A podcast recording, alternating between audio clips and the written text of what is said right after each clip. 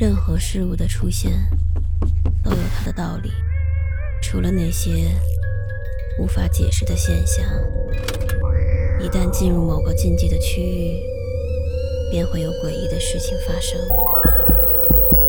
五分钟倒计时，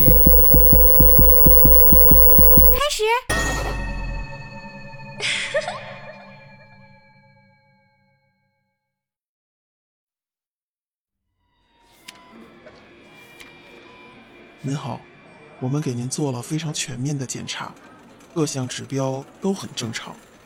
医生，我没有疯，你要相信我。我知道他接下来要说什么，于是我粗鲁地打断了他。不好意思，能做的检查全都做了，实在是无法解释您为什么会控制不了您的手。我从医三十年了。从来都没有听说过。要不，你去看下心理医生吧，说不定会有些帮助。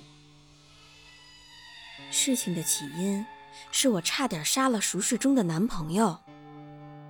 然而，这并不是我的本意，但是我控制不了我的双手。我一边大叫着让他赶快躲开，一边双手挥舞着菜刀朝他砍去。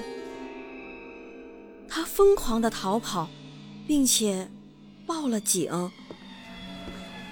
我为此丢了工作，失去了恋人，还被人贴上了神经病的标签。甚至有些朋友劝我，干脆承认自己有精神障碍，或许能免掉牢狱之灾。后来。我看了很多医生，服用了大量的药物，甚至开始有科研团队联系我，提供最新研制的产品。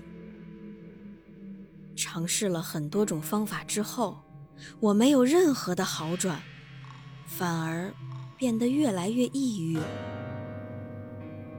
无论如何，我知道我不是神经病，我的手。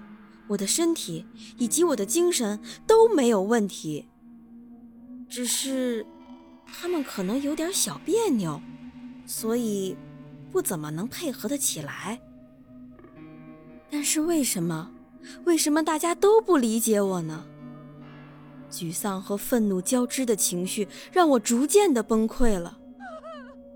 我一个人在家，迷迷糊糊的，不知道喝了多少酒。